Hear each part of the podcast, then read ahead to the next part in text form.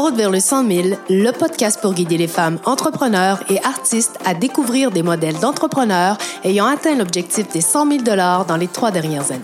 Au détour de questions ciblées, votre hôte Sophie Chenel les interroge sur leur chiffre d'affaires, leur investissement et leur salaire. Parce qu'il n'existe pas d'unique chemin vers la réussite, leur parcours de vie et leurs défis contribueront à vous inspirer à atteindre votre premier 100 000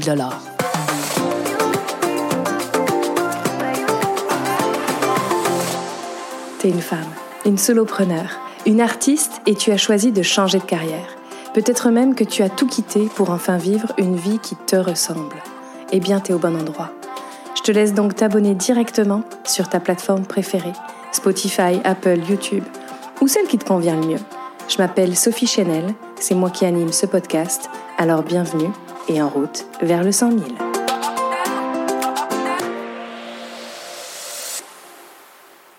Bonjour, aujourd'hui j'ai l'honneur d'accueillir Anne-Marie Ginia, mais qu'on va appeler Marie, parce que tout le monde l'appelle Marie en fait dans la vie. Puis d'ailleurs, elle a créé son entreprise Les Plaisirs de Marie. Donc, tu comprends, c'est Marie. Travailleur autonome depuis six ans. Euh, tu as atteint ton 100 000 dollars en 2021, puis tu as créé en fait ton salon d'esthétisme. Aujourd'hui, on va parler de reconversion avec toi, on va parler de gestion de risque et d'être au lieu de paraître. Alors, hum. ben oui, au regard de ton, de ton histoire, Marie, j'aimerais vraiment euh, te saluer et te dire merci d'être avec nous aujourd'hui. Merci pour l'invitation. C'est vraiment, je suis vraiment très, très heureuse d'être ici. Alors justement, pourquoi de reconversion? C'est parce que ton histoire est juste incroyable. Il y a eu une transformation, un shift entre ton ancienne vie puis ta nouvelle vie. Tu étais infirmière. J'aimerais que tu nous parles de ce déclic-là euh, qui t'a amené à entreprendre. OK, parfait. Euh, dans le fond, j'ai été six ans euh, infirmière. Puis, j'ai eu un choc post-traumatique, dans le fond, personnel. Donc, il a fallu que je fasse une croix sur ma carrière. Mais j'appelle pas ça vraiment une croix dans le sens, c'est plus que c'était ma vocation. Puis, j'ai trouvé ma passion en esthétique, tout simplement. C'était un dermatologue avec qui que je travaillais qui m'avait dit tu as toujours comme la passion pour la peau. On dirait que t'en manges. Ça serait pas le fun d'être esthéticienne. Puis je suis comme, péter les points noirs, ça m'intéresse vraiment pas. Moi, je une fille de plaie. Je suis une fille vraiment qui aimait travailler dans, des soins intensifs, etc. Puis finalement, ben, euh, je suis allée dans un salon d'esthétique, passer une journée avec une esthéticienne, puis je suis tombée vraiment in love avec la avec la, le métier. Là. Ouais, il, semble que tu en manges de la peau. C'est tellement drôle. Puis le salon d'esthétisme, c'est quoi le lien que tu fais avec la peau? Puis l'esthétisme, raconte-nous. Euh, mais je pense que tout part de la peau, tout simplement, autant physique que psychologique. Là. Donc, euh, c'est ça. tout part de la peau. Oui. C'est drôle parce que euh, je viens de me faire enlever, en fait un carcinome sur la paupière. Puis c'est la première fois que je vis euh, et que je prends conscience que la peau, c'est euh, le symbole de l'extérieur, de la reconnaissance de ce qui se passe à l'intérieur. Puis toi, tu nous arrives avec salon d'esthétisme, puis le lien avec la peau. Moi, quand tu, tu, tu m'as partagé ton histoire, puis que tu me disais que tu étais au contact, puis éduquais tes clientes aux soins de la peau, je faisais pas le lien parce que pour moi l'esthétisme c'était euh, on enlève des poils ou on ouais, des boutons on fait des ongles on fait des ongles oui. puis toi tu nous arrives avec ça. Puis justement tu as été pendant six ans infirmière tu disais puis tu as eu un choc post-traumatique. Est-ce qu'on peut en parler de ça? Oui. Savoir la cause. Mais oui c'est important euh, ben dans le fond ça s'est passé en de façon de parler deux semaines. Euh, Initialement, bon, mais ben, j'étais avec un, conjoint, puis euh, il était euh, il était malade, il avait un cancer au niveau euh, du cœur, puis il était en rémission depuis sept mois. Puis le vendredi, il a commencé à tousser, à avoir comme une petite, ça, comme une petite toux. Puis habituellement, quand tu as eu une greffe de moelle osseuse pendant, sept ans, si tu as un symptôme de grippe, ben, tu es peut-être en train de faire un rejet, donc il faut vraiment aller à l'hôpital. Donc le vendredi, il est allé à l'hôpital, on l'a convaincu finalement d'y aller. Puis, euh, il est décédé le dimanche soir d'un cancer au niveau du poumon. Phase terminale que ça n'était jamais vu euh, depuis le, début. Euh, donc, toutes les fois que moi, bon, ben, je retournais à l'hôpital, bon, ben, je prenais soin de mes patients, bon, ben, je voyais mon, conjoint, ça parlait mon ex qui était dans le lit. Donc, je n'étais pas capable de travailler tout simplement. puis après ça, bon, ben, il y a eu une de, mes collègues, dans le fond, qui m'a confrontée puis qui me fait des menaces de mort, etc. Puis, fait que ça a été comme un gros deux semaines qui me, qui me vraiment fait. J'ai été 14 mois, dans le fond, en arrêt de travail, en burn-out, là, totalement. Puis c'est suite à ça que mon, mon dermatologue est passé, puis parce que j'ai réessayé, j'ai réessayé de travailler après, puis ça marchait juste pas, là. Fait qu'à un moment donné, je me suis mis dans considération que fallait que je change de métier, là, tout simplement, là. Oui. Fait que, ouais. Fait que c'est pas les heures, c'est pas. Le monde me dit souvent, mon meilleur, sûrement, c'est dur de travailler. Être travailleur autonome, entrepreneur, c'est 24 heures sur 24, anyway. Fait que... me dis pas que c'est dur, c'est pour ça que j'ai pas remonté sur le cheval. Non, il y avait comme une cassure, quelque chose qui était cassé. Puis il y avait aussi une mémoire et un souvenir par rapport à ton métier. En fait, finalement, être infirmière, c'est venir en aide à quelqu'un. Puis t'as pas pu venir en aide à ton conjoint à ce moment-là. Puis il y a tout le l'hôpital qui se passe derrière. Puis là, il y avait pas de plaie ouverte. Puis toi, ben, mm. c'est les plaies qui te plaisaient, puis il n'y en avait pas, puis tu pouvais même pas soigner ça. Alors la peau, ouais, on va en manger, puis on va faire en sorte de pouvoir aussi éduquer les femmes. Puis ça, ça s'appelle quand même les plaisirs de Marie. Hein. Ouais les plaisirs de Marie, on sent qu'il y a comme une, une euh, révolution intérieure de, de, prendre du plaisir puis de retrouver du plaisir à travailler. Euh, qu'est-ce qui s'est passé pour toi dans ces six années d'entrepreneuriat et qui font qu'aujourd'hui, ben voilà, tu as une entreprise qui est euh, à ton nom, à ton image? mon Dieu, plein de up and down, plein de... c'est super beau être entrepreneur, mais mon Dieu que c'est difficile par moments je pense qu'il faut avoir de la. C'est même plus de la ténacité, c'est un peu de folie limite pour se dire bon ben on veut réellement notre rêve puis on continue de foncer malgré toutes les embûches. Euh, mais malgré ça, je me lève à tous les matins puis je suis heureuse d'aller travailler là. je suis heureuse d'aller travailler dans mon institut là. C'est pas euh, c'est pas un institut d'un autre. Oui, oui, oui, absolument. tu as parcouru, ça fait six ans que tu es là-dedans, puis finalement, c'est en 2021 que tu as ton ce premier 100 000. Oui.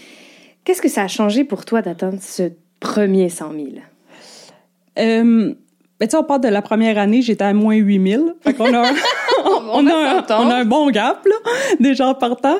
Mais le premier 100 000, on dirait que c'est niaiseux, mais quand j'ai fait vraiment mes impôts, je me suis rendu compte de ça. J'ai fait, on dirait que c'est à ce moment-là que j'ai fait, OK, je, t'envoie de réussir. Parce qu'en bout de ligne, c'est pas le 100 000 qui restait de mes poches, mais c'est quand même 100 000 de factures que j'ai réussi à faire toute seule. C'est chaque personne qui est venue dans mon institut, chaque personne qui a investi en moi, bon ben a rapporté ça. C'est euh, ouais, c'est vraiment un, changement de posture entrepreneuriale de OK, je suis sur la bonne voie, puis maintenant c'est comme une certitude auquel tu te raccroches. Oui, puis surtout dans la COVID. Parce que c'était en 2021, 2020, on a été à peu près 6-8 mois fermés. Puis suite, quand on est réouvert, 2021, c'était dans la COVID.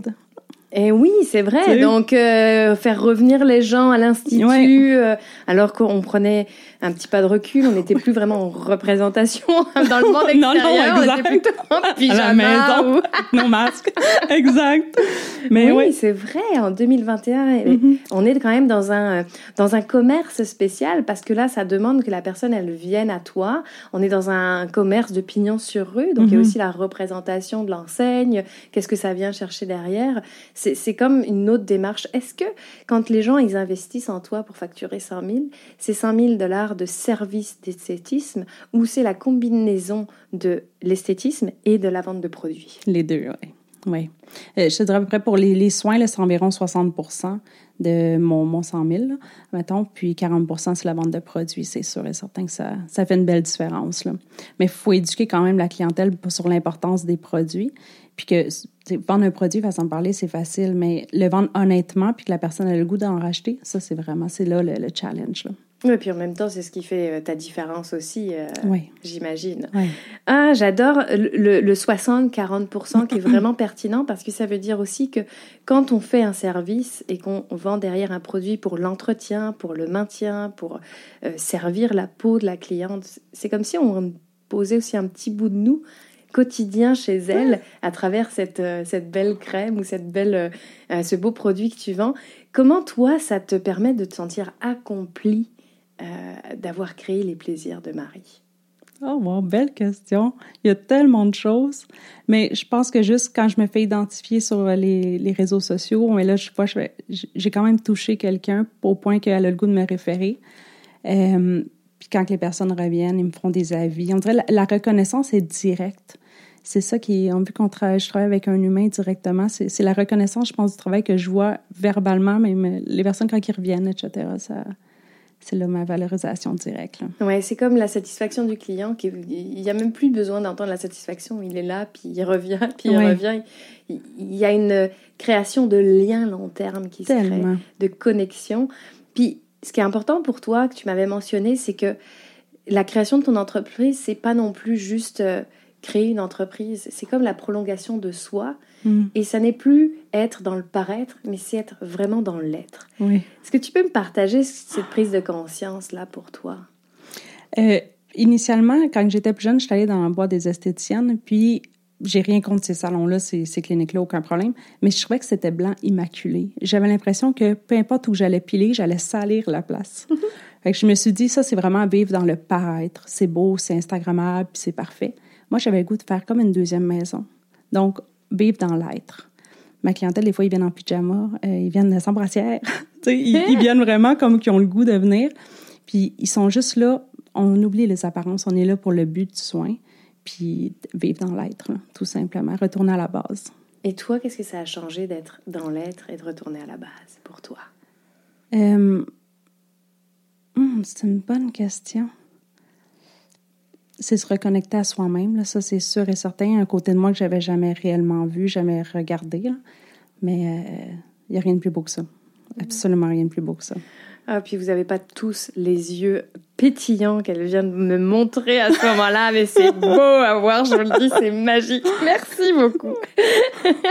Justement, euh, tu as mentionné qu'à 100 000, c'était comme le début d'autre chose, mais qu'est-ce qui a vraiment profondément changé dans ton entreprise au moment où tu as vu que tu avais fait tes impôts puis que tu avais généré 100 000 dollars de vente? Euh, la possibilité d'investir plus parce que 90-95% de l'argent de tout ce que je fais, je le réinvestis dans mon entreprise. Autant dans les nouvelles gammes, dans nouveaux soins, dans les formations. Euh, j'ai quand même 19-20 certifications de plus que je suis allée chercher vraiment pour aller me spécialiser. C'est l'opportunité, dans le fond, faire plus. C'est carrément ça. Wow! Un monde de possibilités qui s'ouvre, puis d'aller encore plus loin, d'être encore plus curieuse, d'apprendre encore davantage. Oui, exact. Mais justement, si on regarde au début de ton entreprise, il y a six ans, tu décides finalement de découvrir ce que c'est que l'esthétisme, puis de lancer ton affaire. Combien t'investis dans ton entreprise pour commencer? Un peu plus de 40 000. Oui. 40 000 dollars en chaise, en table, en meubles de réception, produits, etc. Puis plus que, mettons, quand on loue un, local, on nous demande deux à trois mois de dépôt. Hydro nous demande aussi deux à trois mois de dépôt. Euh, oui, ça, c'est ça. T'avais prévu ça, toi? Euh, oui, oui, oui. Quand j'ai commencé mon DEP en esthétique, la première journée, euh, notre enseignant nous avait demandé c'est quoi notre c'est quoi notre but d'être de faire le cours? Puis moi j'avais dit en sortant d'ici la première journée, je m'ouvre mon institut. Elle m'avait dit c'est pas comme ça que ça fonctionne. Je dis ben pour moi oui. Puis un mois plus tard, euh, j'ouvrais mes portes. Wow, un mois plus tard de ma formation, là, je pense. Oui, je comprends, je comprends. Mais ça veut dire quand même que les 40 000 que tu mets sur la table pour investir, tu les avais tu es quand même dans une reconversion, tu étais infirmière, tu n'arrives plus à revenir. Tu as essayé plusieurs fois de revenir, de travailler. Tu es comme en burn-out qui, n'est pas dû à un trop, nombre, trop grand nombre d'heures travaillées, ou, mais juste un réalignement personnel parce qu'il y a eu un choc post-traumatique qui, a été euh, violent pour toi. Et tu dis à qui? Je fais ma formation, un mois plus tard, mon institut s'ouvre, puis je vais mettre 40 000 sur la table. C'était une évidence ou ça s'est fait au fur et à mesure, puis il n'y avait plus possibilité de faire marche arrière, c'était comme normal. C'était normal, oui. Quand j'ai décidé vraiment de partir mon institut, moi j'habitais dans, un beau condo, puis j'ai décidé de me louer une chambre, puis dire, bon, ben, je vais diminuer au complet mes, toutes mes dépenses possibles, puis tout l'argent que je vais économiser, je vais le mettre de côté. Puis cet argent-là, je vais pas le mettre dans mon institut. Fait que j'ai vraiment, j'ai vendu mes TV, euh, tu sais, j'ai vraiment tout, tout, tout, tout vendu. Puis je me suis remis à la base. Ouais, puis l'argent met la, la différence, faisait en sorte que je pouvais mettre le 40 000. Puis créer ton, ton institut. Puis oui, c'est comme ça que ça se passe. Puis avec Marie, c'est comme ça que ça se passe. Puis ça se passe. Justement, euh, tu investis au départ 40 000 dollars, puis là, tu nous dis que quand tu as ton premier 100 000, ce que tu vois, c'est l'opportunité d'investir davantage. Combien d'investissements tu fais sur toi et sur ton entreprise par année? Euh, Ben là, j'ai décidé de me payer, on pourrait dire comme ben, une kiné, donc une coach, vraiment pour physiquement m'aider. En même temps mon alimentation. J'écoute beaucoup de podcasts et j'ai jamais encore réellement investi de l'argent pour mon psychologique, mais c'est là, là. C'est cette année-là que, oh, que là, je suis rendue là, là. Donc, en fait, tu fais de l'investissement depuis des années pour tes produits, pour tes gammes, pour l'entreprise en tant que telle. Et là, cette année, tu vas atteindre quel chiffre d'affaires? C'est quoi que tu vises cette année? Euh, le 300 000 cette 300 année. 300 000 dollars de chiffre d'affaires. Deux ans plus tard, c'est comme 100 000 de plus, 100 000 de plus. Waouh! Magique. Bravo, bravo. Merci. Et c'est seulement cette année que tu décides qu'il est temps d'investir en moi. Oui.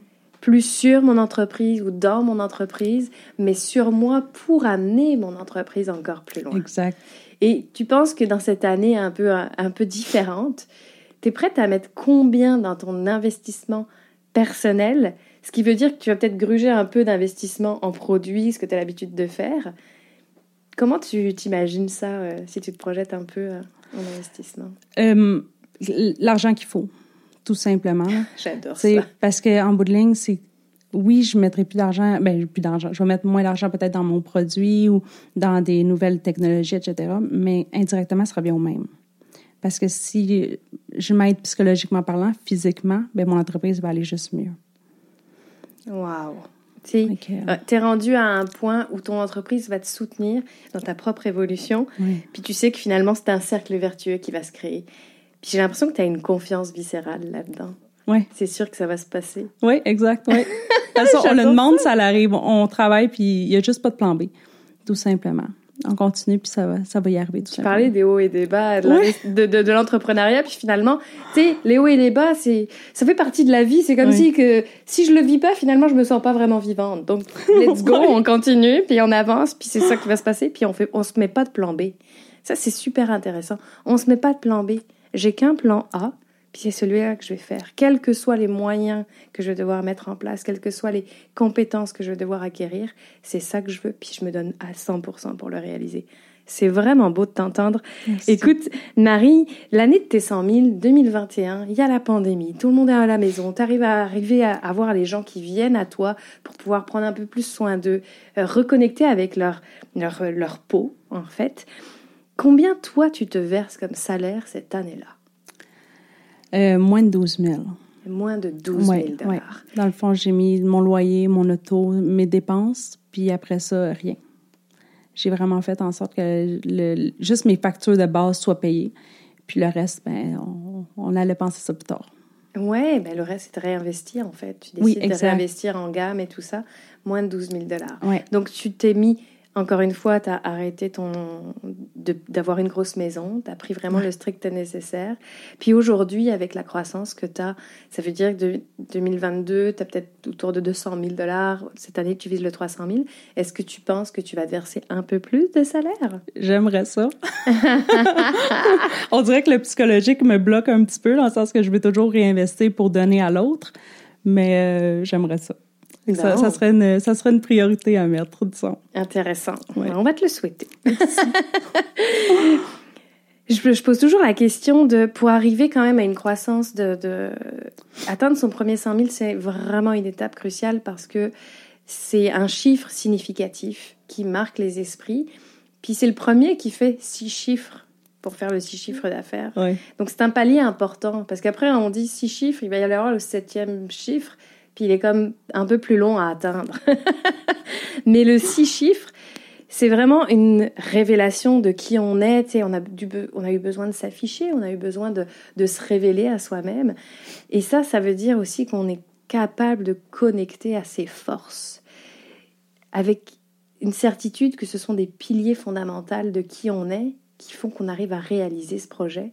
Mmh. J'aimerais t'entendre sur tes piliers, tes qualités, les forces. C'est quoi qui fait que les plaisirs de Marie fonctionnent et que Marie, à travers les plaisirs de Marie, existe profondément. Hum.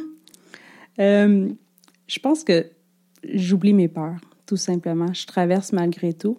Puis, en six ans, j'ai vécu quand même cinq, cinq euh, déménagements. J'ai agrandi, je me suis rendue avec neuf travailleurs autonomes qui travaillaient dans mon institut. J'ai jamais eu peur, dans le fond. Puis on dirait qu'il y avait comme, légalement parlant, là, mais il n'y avait pas de conséquences à rien. Je m'étais dit, je me lève le matin, j'ai encore mon institut. Donc, c'est vraiment la volonté, la, la, constance. Je pense que c'est ça qui est. La volonté, la constance et plus de peur. Oui. Juste croire profondément. Il n'y a rien qui va m'enlever de la vie, anyway. Au pire, ça va être de l'argent. Au pire, ça va être de l'orgueil. Mais je risque rien en bout de ligne. Là. Au pire, ça va juste être du bonheur. Waouh! Incroyable. Puis quand tu parles de cette volonté, de cette constance, qu'est-ce que ça t'a pris pour pouvoir justement te connecter à ces qualités-là qui sont indispensables encore plus en démarrage, même si ça, ça perdure par la suite? Au démarrage, il y a quelque chose des fois qui peut nous retenir. Qu'est-ce qui fait que toi, il y a eu cette volonté qui a été là, puis qui, qui t'a tenu en fait à croire profondément à ton projet? Trop d'orgueil.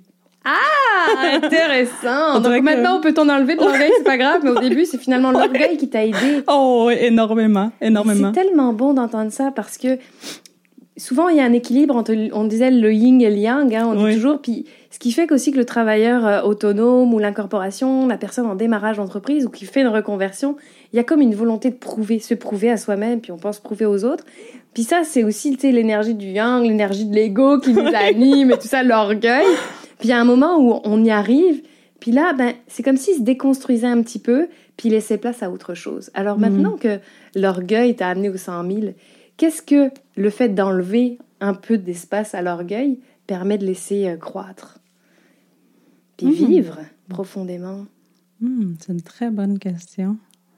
J'ai, j'ai, pas réfléchi à ça, dans le sens que je suis plutôt. Euh, on continue, on continue, puis. Euh, hmm. J'ai envie de, de faire un, un, lien avec euh, le papillon que tu as sur le cou. tu sais, il y a, y a, comme quelque chose qui s'est libéré. Oui. Est-ce que tu peux nous partager en fait ton papillon là sur cette gorge, le, un petit peu Est-ce que tu, est-ce que tu peux l'envol ou qu'est-ce qu'il y a derrière ça? La, la, raison dans le fond de mon, mon papillon, euh, ben, j'ai été victime de violence conjugale pendant quatre ans. Puis euh, quand je me suis sortie de ça, je me suis dit, le papillon, il n'y a rien de plus symbolique que la liberté. Donc, au niveau de la gorge, ben, c'est vraiment que, significatif de était où ma violence conjugale. Puis euh, là, moi, ben, ça me libérait. Aujourd'hui, je suis capable de parler. Aujourd'hui, je suis capable d'être qui que je veux. Je me suis vraiment libérée de mon passé. C'est comme si c'était la communication qui n'arrivait pas à passer. Puis là, tu lui as mis carrément un papillon pour qu'il puisse prendre son envol puis qu'on t'entende haut et fort. Exactement. C'est beau. Exact. c'est vraiment... Ben, c'est beau ce que toi, tu réalises. c'est la réalisation de ton envolée. Puis le fait d'oser l'afficher aussi, euh, ça permet de laisser une libération à ta voix. Donc, euh, merci profondément pour euh, ton authenticité, ta douceur. C'est vraiment beau. Je pose toujours la question de quand on crée en fait euh, quelque chose de nos mains, que ce soit physique ou euh, immatériel dans une entreprise, il y a aussi des moments euh, où on fait des erreurs, où on fait des apprentissages, si tu préfères le mot. Et toi, il y en a un particulier qui a été incroyable, c'est le jour 1 où tu as dit non, je crée mon institut, j'ouvre mon institut. Ben, ça a été all-in, tu as décidé de prendre un, un local. c'est au démarrage d'entreprise avec une valeur importante, puis tu j'aimerais t'entendre sur en quoi ça a été une erreur ou un apprentissage? Puis qu'est-ce que ça t'a coûté éventuellement? Euh, ben, initialement, j'ai pris un, local trop gros pour mes besoins. Il y a un petit peu une naïveté au début quand on se part, que moi je me suis dit, je viens d'arriver, Marie est là, la clientèle va arriver. C'est pas comme ça que ça se passe en vrai. tu sais, je pense mes deux premières semaines, j'ai fait 314 dollars. J'avais un loyer de 1500 qui rentrait. C'était vraiment pas la, la, même réalité que après six mois, je me suis rendu compte que si je déménageais pas, bon, ben, j'allais faire faillite, tout simplement. J'étais au deuxième étage. Au premier étage, il y avait aussi une esthéticienne. Donc, peu importe les publicités que je faisais à l'extérieur, tout le monde allait la voir, puis tant mieux pour elle. Aujourd'hui, je suis bien contente que ça accompagnait bien. Mais, euh, ça, donc, au bout de six mois, j'ai déménagé, puis je pense que je me suis pris plus petit, moins cher, mieux localisé aussi. Donc, euh, mais c'était impossible pour moi de pas prendre un local, puis on dirait que c'était la chose à faire j'ai pas choisi la bonne chose, mais c'est pas grave. Mais moi, j'ai eu une cliente qui a vécu ça aussi, puis je lui disais, il n'y a pas d'erreur, il n'y a que des apprentissages. Puis il y avait aussi le fait de rendre matériel une entreprise. Une entreprise, c'est pas concret, c'est une idée qu'on a, puis de lui rendre, en fait, de créer un local, c'est comme si, tu sais, je, suis pas en train de te dire que j'ai créé une petite entreprise, là, c'est là, il est là, viens me voir Donc, il y a eu comme une, affirmation de ton entreprise, puis après, ben, tu as ajusté. C'est la gestion des risques. Tu t'es rendu compte que ça t'a mis en action, puis après, tu as géré le risque d'un loyer plus petit, avec une perception de ton expérience des six derniers mois, de où est-ce que je dois me situer pour être stratégique? Comment aujourd'hui, dans ton entreprise, tu perçois la gestion des risques? Comment tu investis? Est-ce que tu as quelque chose qui t'aide à percevoir le risque puis à décider de le gérer et de l'assumer? Euh, je suis un petit peu impulsive là-dessus, donc on dirait que j'y vais avec mon feeling, ça c'est sûr et certain. Euh, mais à un moment donné, c'est une indirect, mais euh, au début, avant, le six mois, dans le fond, que je, je déménage, puis je comme, OK, je m'en vais en faillite, j'avais contacté François Lambert. Puis j'ai demandé un conseil pour m'aller parce que je, m'en allais directement dans le mur. Puis il m'avait dit une chose. Puis même encore aujourd'hui, je pense toujours à cette phrase-là. Il m'avait dit si t'es pas capable d'augmenter ton revenu, diminue tes dépenses. Il dit même quand tu penses que tu peux plus diminuer tes dépenses, t'en as encore. Ce soir-là, j'ai tout vendu ce que j'avais chez moi. Il me restait mon lit, il me restait mon frigidaire. Puis après ça, j'ai déménagé, puis on y va, on continue. Mais encore aujourd'hui, je suis comme ça. Quand que je déménage, quand que je pense quelque chose, c'est la même chose que je me dis. Si je peux pas augmenter mon revenu, je vais diminuer mes dépenses, puis on, y va. Mais pour moi, ça s'appelle de la gestion. Même si tu dis que tu es impulsif peut-être dans la réalisation de tes projets, mais tu sais le gérer. C'est-à-dire que là, j'ai pris un risque, puis tu vas être... Au lieu de calculer ton risque, toi, c'est plutôt tu es impulsive sur le, risque, puis tu vas gérer le risque par la suite. Exactement, c'est parfait, c'est exactement ça. Mais on est tous différents. Ce qui compte, c'est qu'on sente vivant, puis qu'on vibre. Si toi, c'est comme ça que tu crées, c'est parce que tu te mets dans une sortie de zone pour pouvoir justement ajuster, ben c'est parfait parce que c'est ce qui fait qu'aujourd'hui, je veux dire, tu vas atteindre 300 000 dollars de chiffre d'affaires. Il y a combien d'esthéticiennes qui peuvent dire ça en l'espace de 8 ans, qu'elles ont été capables seules de générer ça puis de créer ça? C'est aussi parce que tu as un peu de folie, comme tu disais, de l'entrepreneur, de dire ouais. mais il faut un peu de folie dans sa vie. exact. Puis s'il y a une action euh, particulière que tu as fait qui a vraiment été impactante dans ton entreprise, puis qui a fait que ça s'est révélé à toi, tu as pris un risque, peut-être le plus gros risque que tu as pris dernièrement, puis tu t'es dit, ah, oh, ça y est, c'est parce que j'ai pris ce risque-là que j'ai été capable de voir plus loin et de me révéler dans l'action. Euh, mon, dernier, déménagement, j'ai fait construire tout l'intérieur. Dans le fond, j'ai vraiment payé pour avoir des divisions, etc., pour amener mon équipe ailleurs, justement, puis avoir un, plus bel institut. Puis, euh, une fois que tout était fini, puis le kit, je me suis rendu compte que j'avais pas besoin de tout ça.